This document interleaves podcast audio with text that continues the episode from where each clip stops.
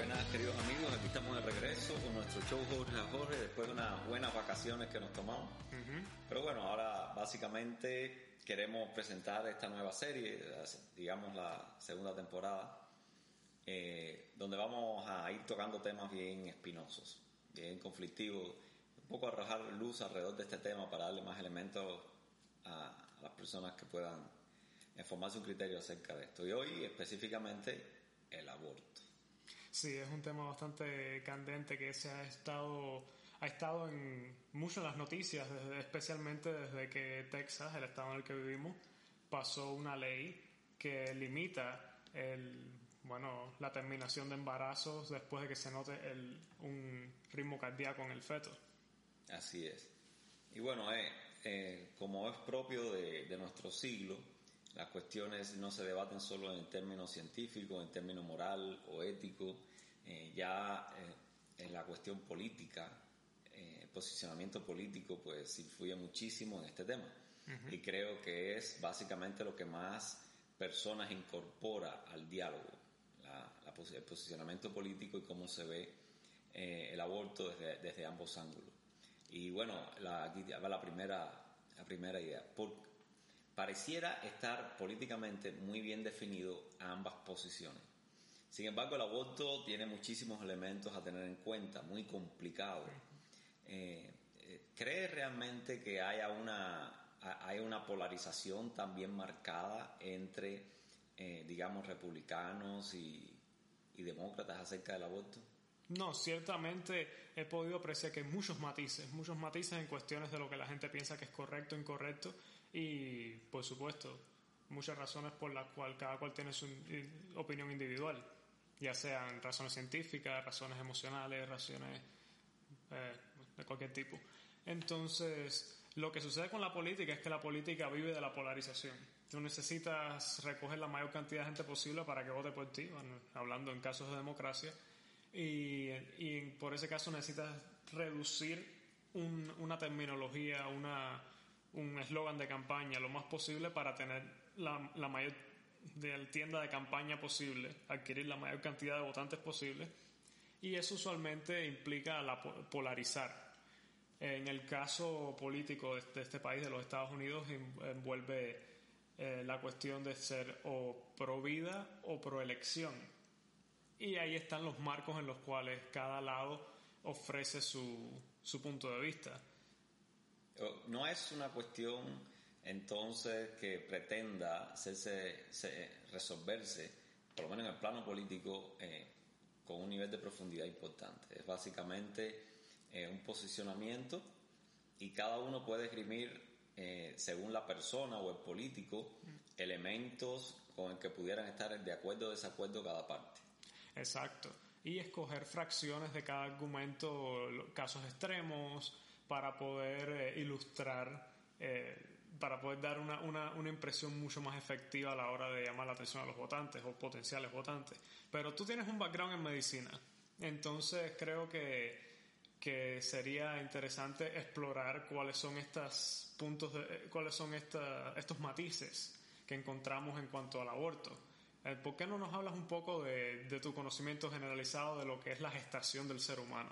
Ok, bueno, ya tendríamos que apartarnos completamente de la cuestión política. Sí, vamos a hablar primero de... De los procesos naturales que están involucrados o entrelazados con este asunto. Exacto, de la realidad científica, de lo, de lo que es eh, independientemente de lo que los seres humanos pensemos.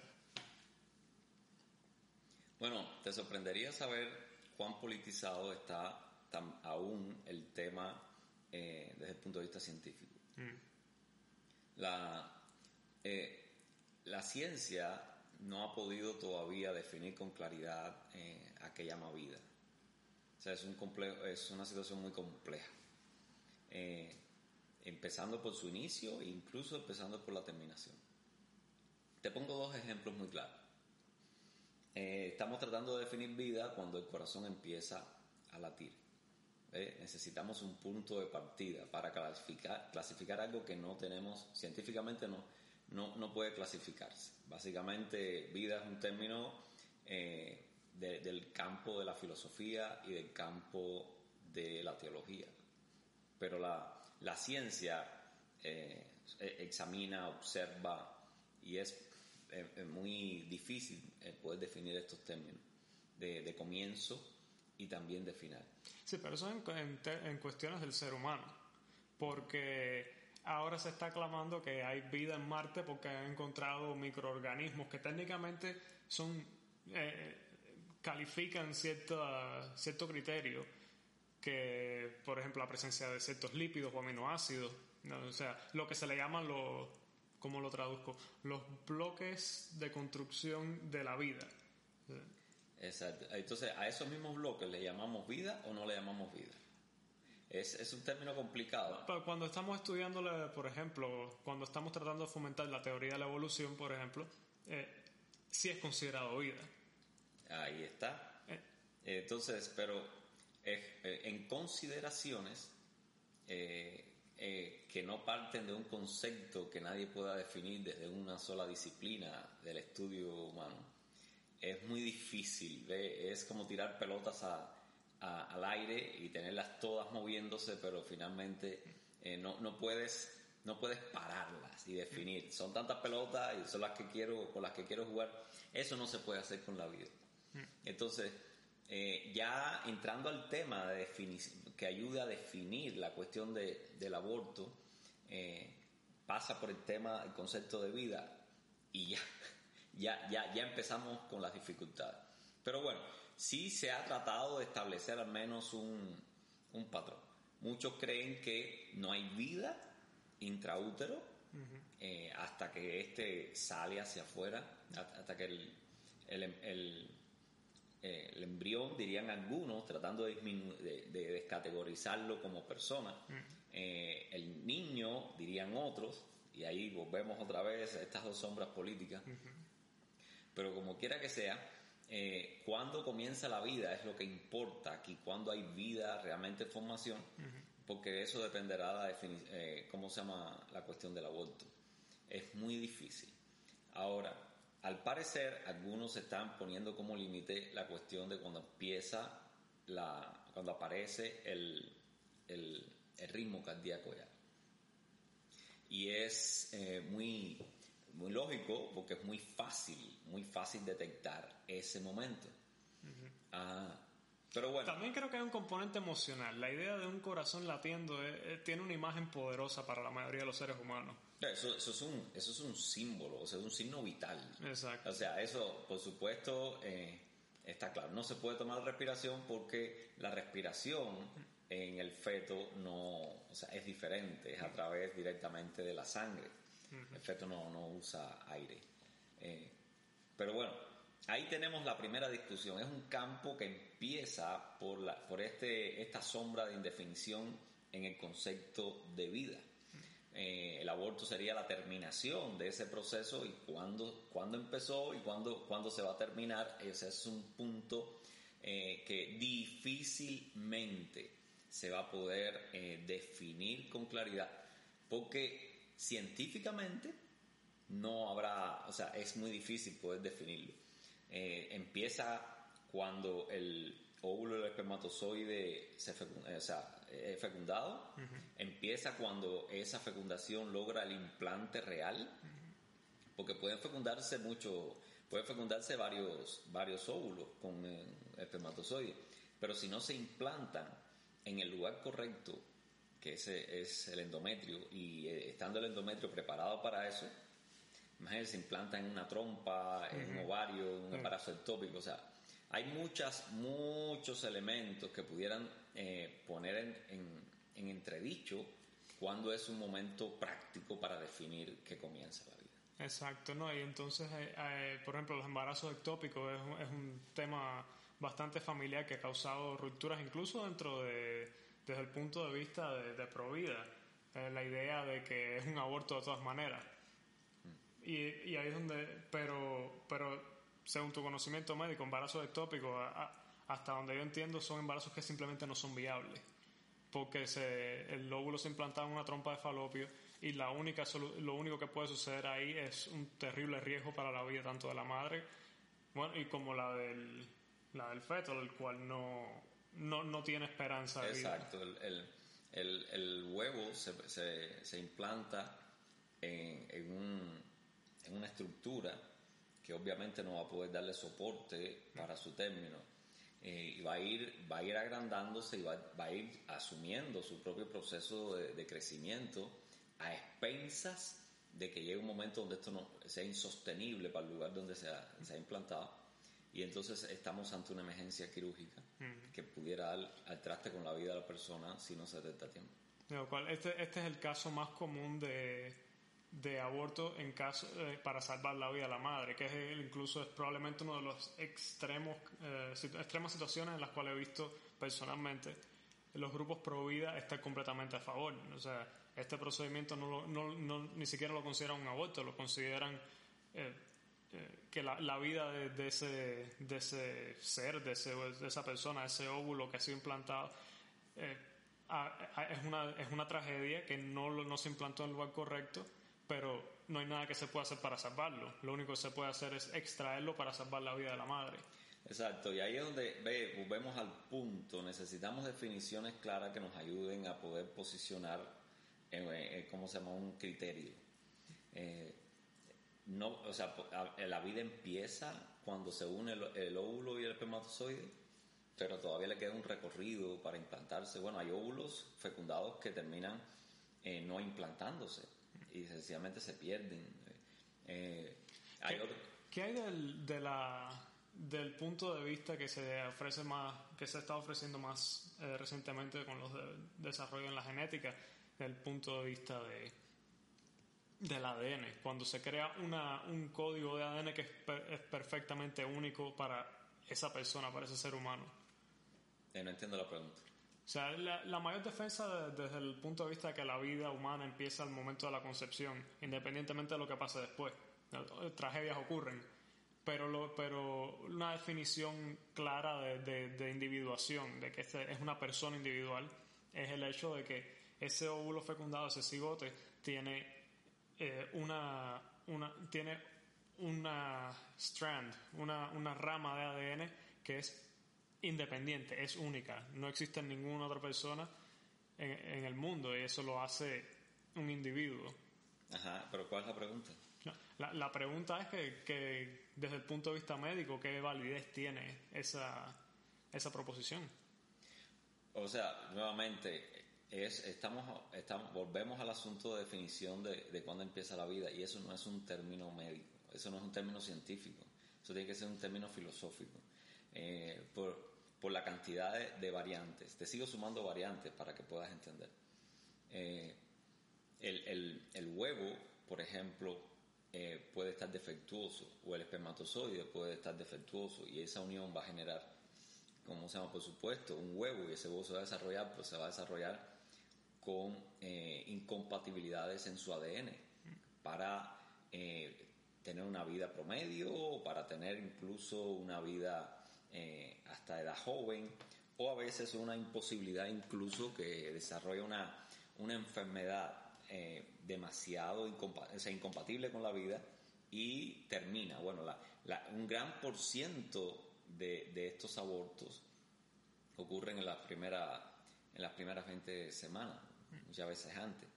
Son, son ahí donde tienes, eh, en, la, en, esto, en este primer trimestre, pues aparecen sangramientos y abortos que llamamos espontáneos. Mm.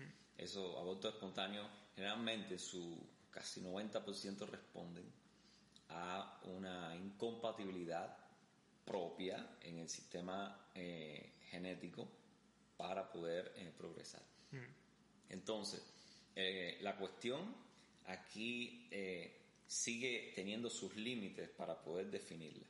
En el caso que me estás diciendo específicamente, está apuntando como elemento de definición el, eh, la identidad, lo, lo único, mm. lo propio, lo individual.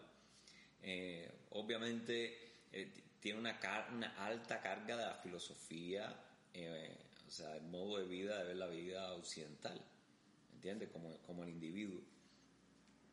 Y por supuesto, hay una individualidad única en ese asunto, eso daría a, lugar a una vida absolutamente independiente y diferente de las demás, mm. pero todavía está, eh, eh, corriendo, o sea, por el corredor de definir si finalmente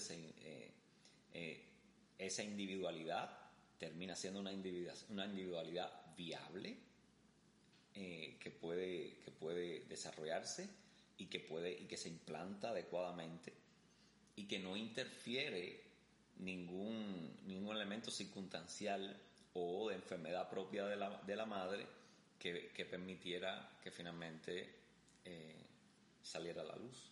Ahora, el aborto es eh, uno de esos, es imitar esos procesos que tú has mencionado artificialmente. Bueno, no necesariamente. El aborto, eh, como definición, nuevamente, el, término ha sido secuestrado políticamente. Pero el aborto, eh, básicamente, es la frustración del proceso.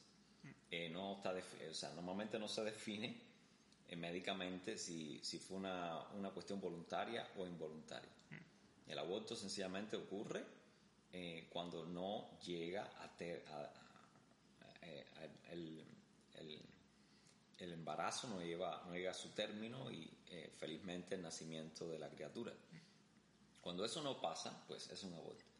Eh, eh, abarca el proceso desde, como, bueno, ya, ya ves que es complicado, desde la concepción hasta finalmente cuando el embarazo termina.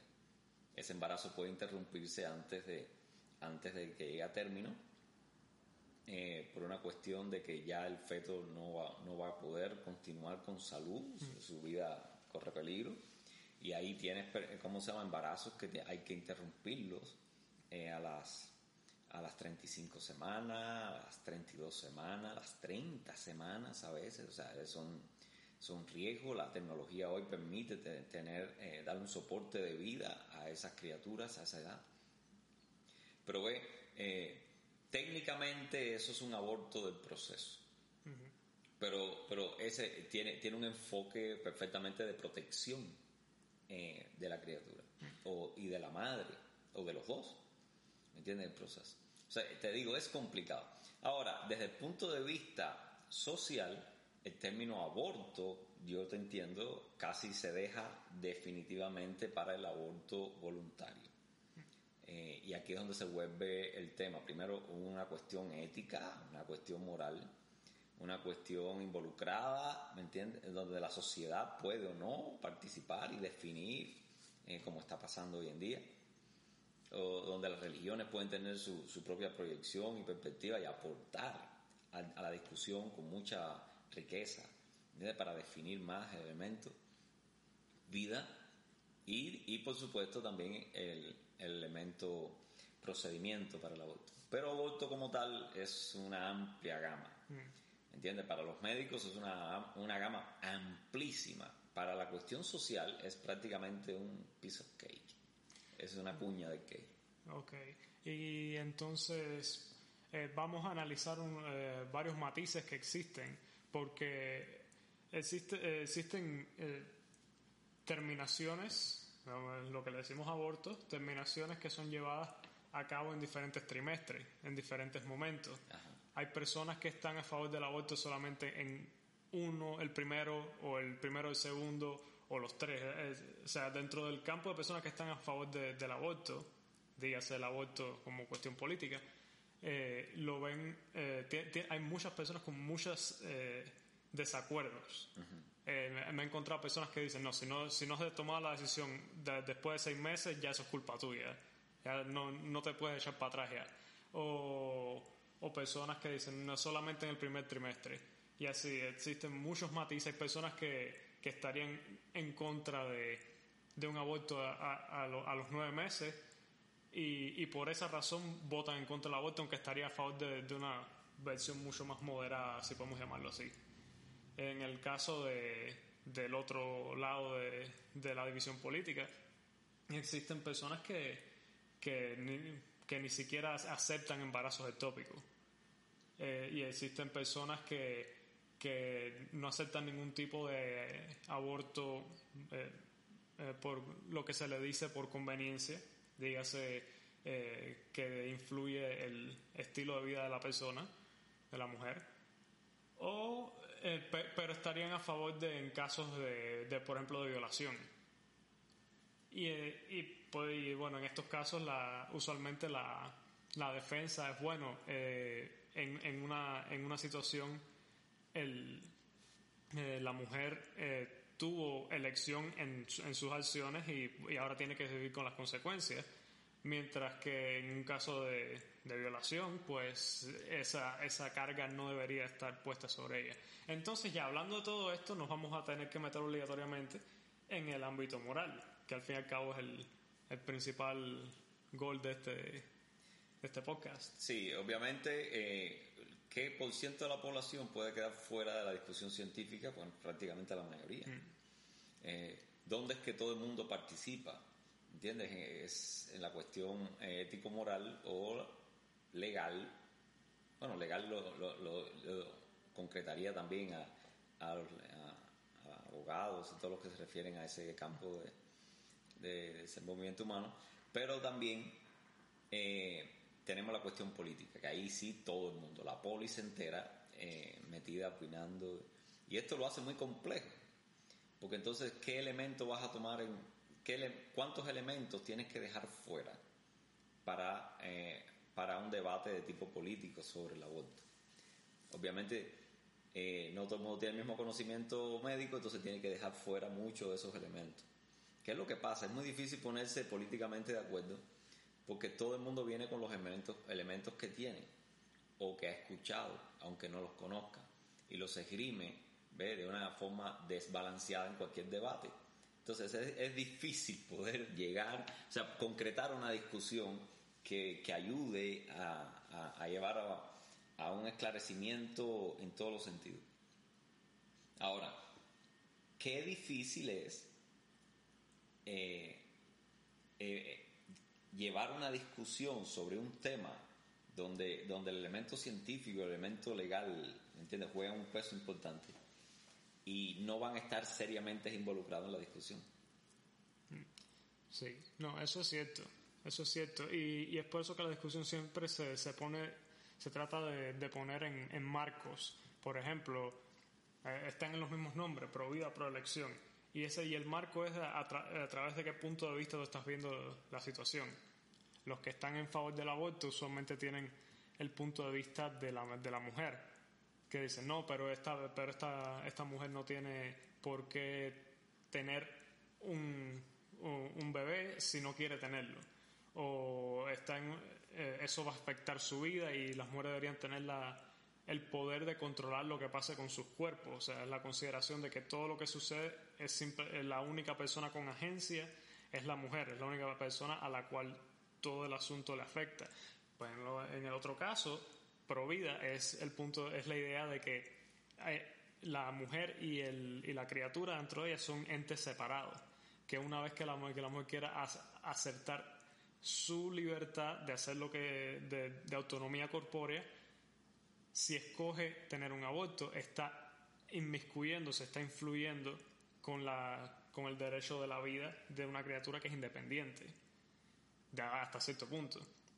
Y esos son, los, esos son los marcos, por supuesto. Cuando le añades la moralidad, entonces por un lado está diciendo como una madre puede hacerle eso a un hijo. El otro lado no lo considera un hijo, el otro lado trata de, de dice que bueno, hay muchos términos. Y entonces ahora nos, tenemos que meter en, esta discusión. Desde un punto de vista bíblico, ¿es el aborto por elección moral? Bueno, eh, es, o sea, corre riesgo aquí de dar una, una respuesta demasiado simplista. Eh, pero desde el punto de vista bíblico, eh, tengo que aclarar que los términos en los que se, se valora o se define hoy la individualidad, ¿entiendes? Está, está un poco más allá de los términos en los que lo define la Biblia. Eh, la Biblia eh, define la individualidad, pero no divorciada o o en en, en, contrapunteo con la colectividad. O sea, la individualidad es, es parte del proceso hacia la colectividad. Y esa colectividad, pues obviamente es lo que eh, funcionando a un nivel extremadamente eh, altruista, es el desafío de la Biblia. Entonces, echar a pelear la individualidad, echar a, pelear partes del proceso, esa, para la Biblia no, eso no tiene sentido. Ahora, solo cuando las independiza y la ves en, contrapunteo, pues entonces nos metemos en dilemas éticos como este. Ahora, si vamos a rescatar el principio bíblico, bueno, vamos a, vamos a adicionarle el elemento bíblico a las dos posiciones que me estás diciendo. La primera, eh, la mujer es la única eh, eh, capaz de definir sobre su propio cuerpo. Bueno, la realidad no funciona así en la Biblia. ¿Me entiendes? pudiera funcionar así cuando eso involucra, por ejemplo, yo tengo un cáncer, por ejemplo, yo tengo, tengo que afrontar una imputación, yo tengo que afrontar una decisión si me opero o no me opero. Bueno, eso sería solo sobre mí, de una individualidad pura. Y ese no es el caso del, embarazo y no es el caso tampoco de, la familia. Eh, así que eh, una tergiversación de la individualidad es aplicar el caso de la individualidad a un elemento que realmente involucra a la familia. Una de, las cosas que, eh, que, ha permitido llegar allí ha sido, yo lo entiendo, la irresponsabilidad masculina, ¿me entiendes? En el proceso de lo que significa familia. Pero en el contexto de una familia, como Dios la concibe, eh, lo, que pasa en el seno del matrimonio es una cuestión siempre de dos. Eh, cuando el aborto llegó a ser la cuestión eh, solo de uno cuando involucra a tres personas. Bueno, cuando, cuando, como te expliqué, se, se, se, pone en contradicción eh, la individualidad con la colectividad en una, en una posición totalmente destructiva. Entonces, no es una elección solo de la mujer es una lección también del hombre, es una, es, una lección en que tiene que ser tenida en cuenta también la criatura. Entonces, eh, por el otro lado, en el que todo tiene que ser, eh, o sea, no, eh, no hay, aún el, como lo definías tú, aún el embarazo ectópico, ¿me entiendes? Tiene que dejar seguirse hacia la vida. Bueno, la verdad es que nos vamos a enfrentar a situaciones donde eh, dos vidas se contraponen discutiendo una oportunidad. ¿Entiendes? Y eso, eso no solamente lo tenemos en la cuestión de, un embarazo ectópico. ¿Entiendes? Lo vamos a tener en cada sencillo detalle de la vida de colectividad. Es un momento donde el padre ve que hacer algo lo favorecería a él a expensas de un hijo. ¿Entiendes? Algunos quisieran, ok, sacrifico a mi hijo en función de esto, otro diría, no, me sacrifico yo en función de mi hijo. Y, las decisiones que se toman ahí eh, difícilmente, o sea, se podrán, podrán involucrar en eh, situaciones morales, pero, pero son controversiales y son muy difíciles de tomarla desde, de posicionarse viendo esa situación desde lejos. Pero está el caso de que cuando en esa relación uno, de, o sea, uno es absolutamente dependiente del otro, pues entonces ahí tenemos una, eh, una confrontación muy grande. Si la mujer muere, ¿entiendes? durante toda la humanidad eh, hubiera estado en peligro también la vida del niño. Entonces es una cuestión eh, práctica, real de la vida, pues se ha entendido de que cuando hay una discusión de posibilidades viables para la vida, estando el, el niño y estando el adulto, el adulto obviamente tiene compromiso sobre más personas y el niño todavía no la tiene. Y, y bueno, aunque, se, aunque en la realidad se deja al criterio y la moralidad de la propia persona, una cuestión práctica de supervivencia, pues va a estar a favor de aquel que está en responsabilidad de más personas, por supuesto. Pero la pregunta no fue práctica, la pregunta es moral. Ok, eh, y, la pregunta se estaba dentro del marco sobre el aborto electivo. O sea, cuando, cuando es una decisión que se toma simplemente por porque esa es la decisión que se toma. No, o sea, eh, eh, analicé los casos extremos, pero de ahí Pero- los pero- casos se van, van- se van siendo van siendo más claros y más No, claros. y claro, más claros. ca- casos extremos son fracciones de un por ciento. Exacto. Pero se va definiendo mucho mayor. O sea, obviamente, eh, se ha eh, definiendo, o sea, resumiendo esto, nos vamos a meter en problema cuando sacamos la individualidad fuera del contexto de la comunidad. O sea, eh, podemos analizarlo en laboratorio, pero la sociedad no funciona así. Eh, por lo menos visto desde la perspectiva bíblica. Segundo, en el criterio, o sea, cuando se enfrentan aquí estos dos extremos, como me estabas diciendo, en que uno es pro vida y el otro es pro choice, eh, ambos están defendiendo un derecho. Un derecho que desde la perspectiva occidental eh, y, y exacerbado por la cuestión individual, pues los marca ahí. Pero, pero bueno, ¿cómo la Biblia vería eso? Bueno, ¿cuál de los dos derechos es primero? O sea, ¿puedo tener yo derechos para decidir si no tengo derechos sobre la vida? O sea, yo creo que primero hay que defender el derecho a la vida. Entonces tendremos, podremos dar paso entonces a, a otros derechos, como podrá ser la toma de decisión. Pero sería, a mi entender, un poco eh, difícil de concebir que denigremos el derecho a la vida, por, o sea, pongamos el derecho a la vida eh, al, a, al, al procho- al- a la elección, cuando la elección es un derecho que emana de estar vivo, de la propia vida en sí. Sí, usualmente la, el punto de vista contrario eh, argumentaría que, que lo que hay en el vientre de esa mujer no es una vida humana. Que, bueno, la, la término sería se deshumaniza a ese, a ese ser. Exacto, o sea, Y, y por tanto no tendría los mismos derechos que, que la madre, ni siquiera el de, el de la vida. pero hay- lo interesante es que el basamento filosófico occidental que pone la individualidad y la elección a un nivel como ese, puso primero la, ¿cómo se llama? El derecho a la vida antes que eso. O sea, primero está el derecho de que, de que todos hemos sido creados por Dios en igualdad. O sea, lo primero, lo primero está definido ahí el derecho a la vida, o sea, te respeto por la vida. Eh, lo- los ideales tan altos que, se ha, que ha creado esta, esta sociedad occidental alrededor de la vida, eh, alrededor de todos los bienes que hay de la sociedad, es justamente porque ha respetado la vida en los términos que la Biblia lanza como desafío.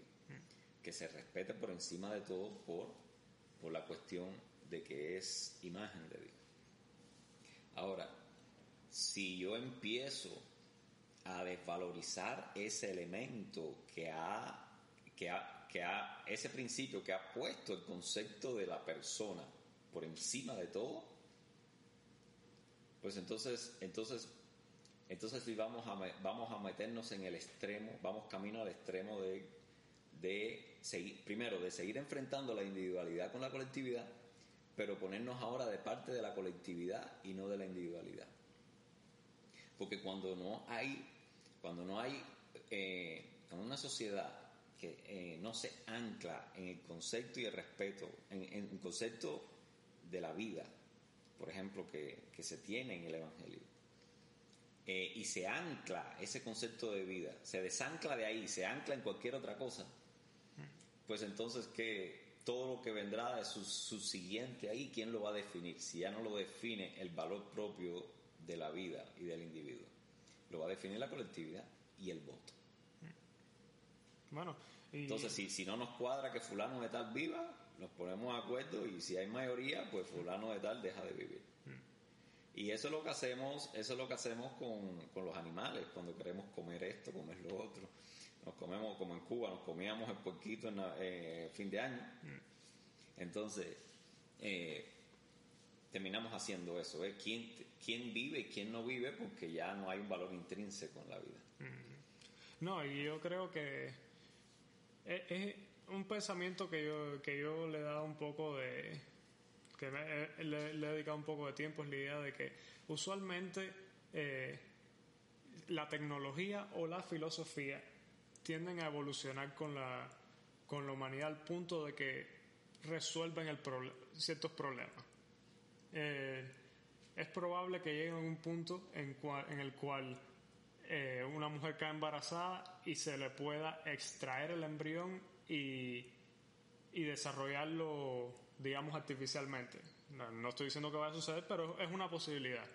La bioética referente a eso, eh, no me voy a meter en ese detalle, eso es, algo, es una discusión para el día en que, en que sea una posibilidad. Pero, hipotéticamente hablando, si eso sucede, entonces eh, te habría una discusión. Si ya no tienes que responsabilizarte por el embarazo, aún así estaría bien abortar, en, de nuevo, en término político. Y, y si la respuesta sería no, entonces ¿por qué? Entonces eh, eh, daría a la idea de que abortar sería incorrecto.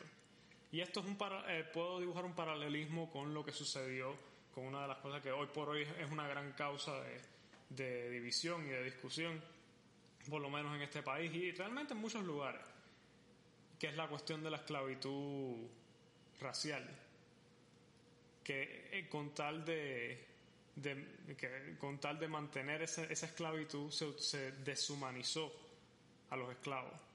Se, se, no, ellos no tienen derecho porque, porque son menos que un ser humano a pesar de que eso era obviamente, se notaba obviamente que, que no, eso, pero muchas, pero sociedades enteras se autoengañaron para justificar, bueno, la conveniencia, hasta que la mecanización literalmente volvió la esclavitud no rentable. Cuando la guerra civil ocurre en los Estados Unidos, el norte estaba muchísimo más desarrollado que el sur, el sur no, no tenía los recursos para defenderse.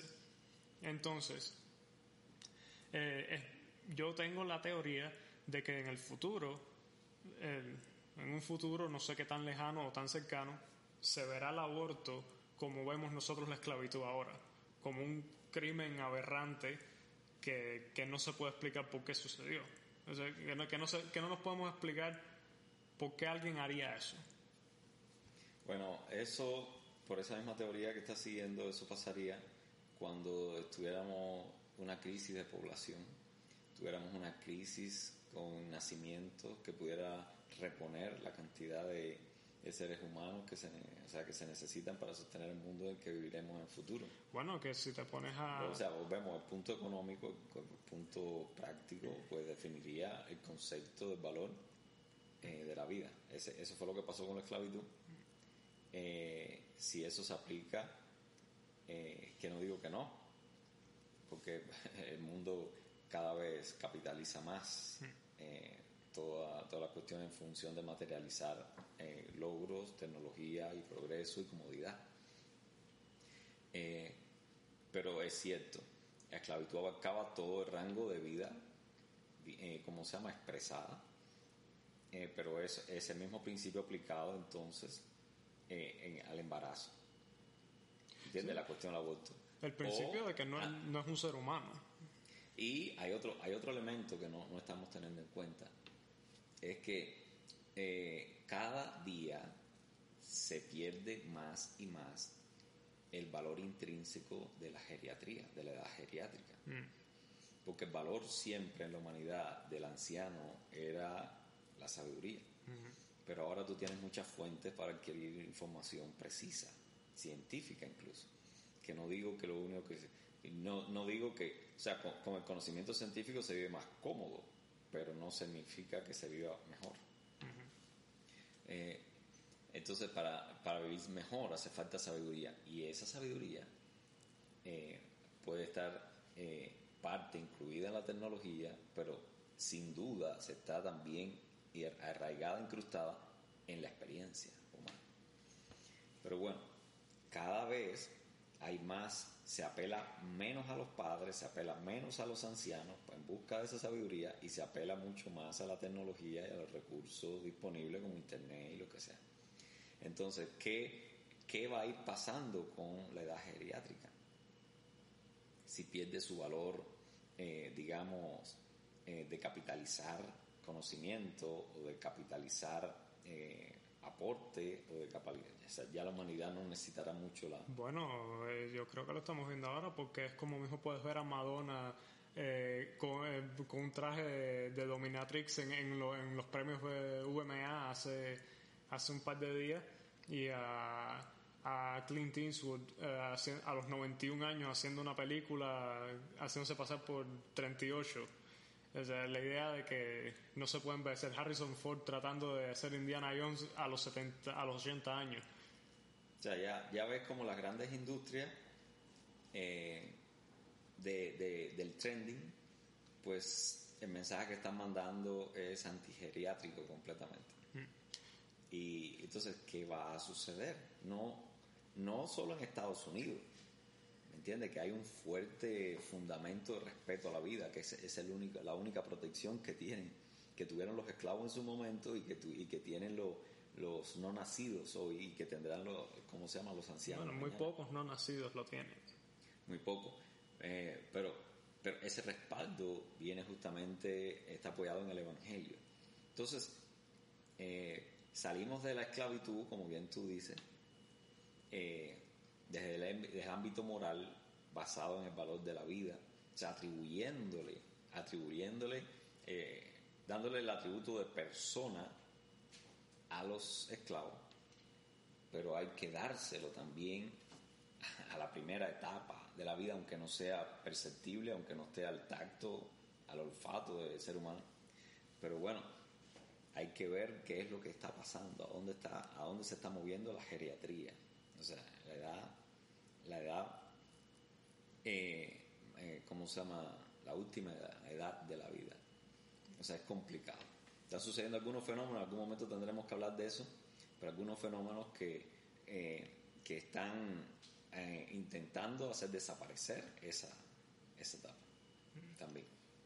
pero volviendo al tema, yo, tú tienes varias historias con respecto a eh, eh, darle consejería pastoral a personas que han estado considerando aborto. Eh, ¿Tienes, algo que puedas compartir? Bueno, te voy a decir El aborto tiene dos tiene dos proyecciones totalmente, yo diría que hasta opuestas. Cuando se considera a título individual y personal, ¿me entiendes? Y cuando se considera eh, descontextualizado la realidad, como ocurre en el plano político, en el plano de discusión colectiva.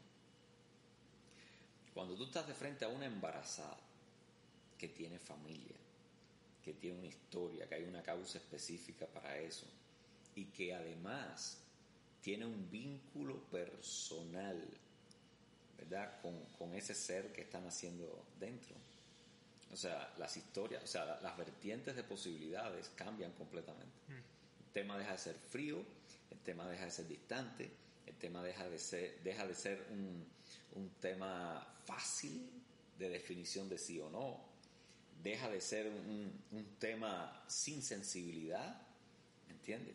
O sea, cobra una perspectiva totalmente diferente. La realidad, eh, eh, en mi experiencia, he tenido todo tipo de, de, combinaciones ahí.